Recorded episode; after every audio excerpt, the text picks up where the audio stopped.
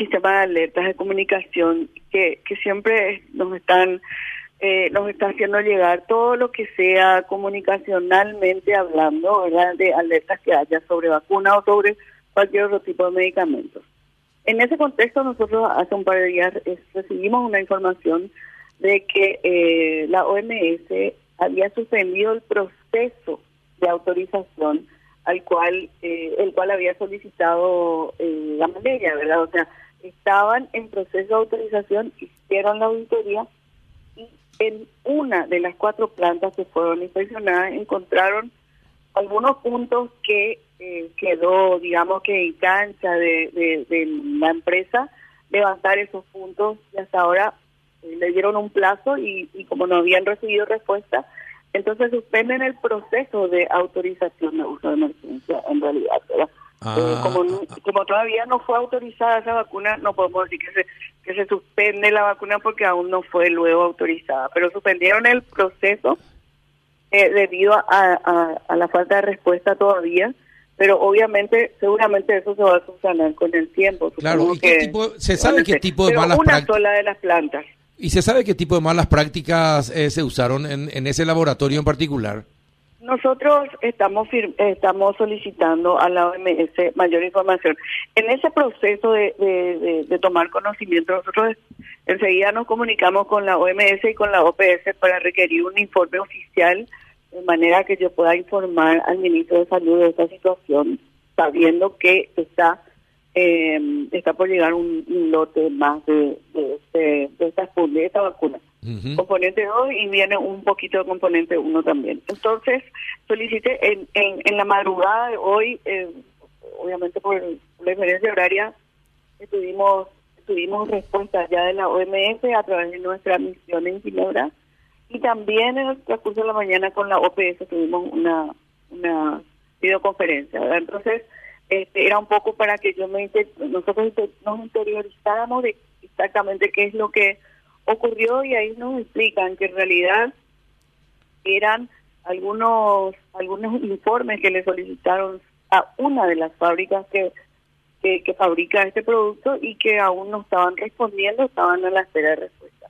En ese contexto, por protocolo, nosotros de liberación de lotes, eh, debemos sí o sí poner en cuarentena hasta recibir todas las especificaciones técnicas que aún no llegaron, que aún no llegaron porque eh, está en la, en la ventanilla única del, del importador, en la BUI, nosotros autorizamos ese procedimiento, el ingreso, pero todas las vacunas que ingresan tienen unos, aunque sea un par de horas de cuarentena, hasta que se verifique la documentación, la trazabilidad, la cadena de frío y poder después eh, validar y eh, poder liberar esos lotes. Para todas las vacunas estamos haciendo lo mismo. Doctora, eh, eh, perdón, las anteriores mm. partidas que llegaron venían con todo su respaldo, con todos sus certificados. Este último aún no llegó y sobre todo teniendo en cuenta de que queremos verificar con la trazabilidad si de qué origen llega la vacuna, cuál de la fábrica, por eso es que vamos, eh, le, le, informé al ministerio que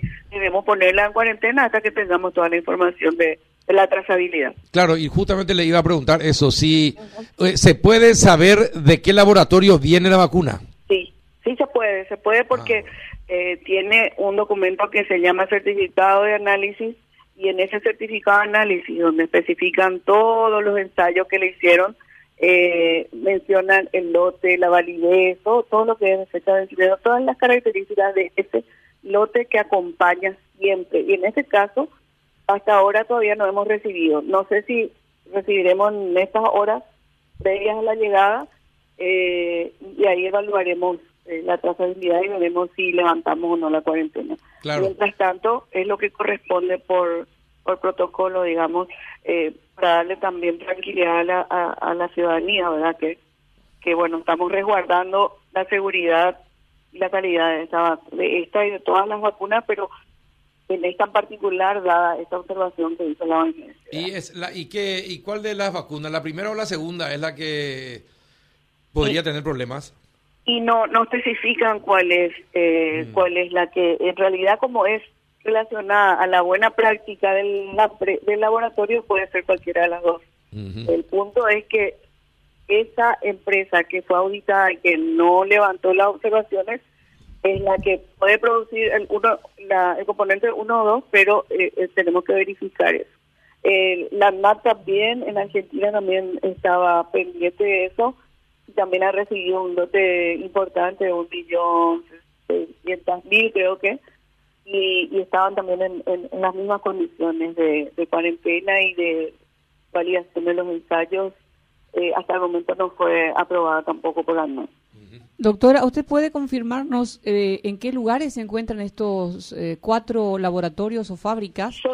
sí, sí, Adela, son todos eh, en Rusia, o sea, en, la comunidad rusa. específicamente una de ellas es la que en las otras dos no hubo problemas, pero en una en una de las plantas solamente, que está en el territorio eh, de la Federación. ¿Y las personas que ya se aplicaron la primera dosis deben esperar hasta que ustedes resuelvan esto? ¿Cuánto tiempo más o menos no, duraría no, no, creo que se dependerá el tiempo del, del tiempo que, que le lleve al Fondo Ruso enviarnos toda la documentación que le, que le solicitamos siempre, ¿verdad? eh, y, y, ahora no no no vino, no llegó todavía con, con la información, entonces estamos aguardando, ya hemos enviado correos, llamadas, eh, y todo esperando. Y bueno, estaremos pendientes de eso en la medida que eso llegue completa la documentación y conforme, porque tenemos que ver que los resultados eh, estén conformes a las especificaciones de calidad y seguridad. Pero si todo está en orden, se libera. Doctora, ¿y cuánto puede...? que siempre hacemos, ¿eh?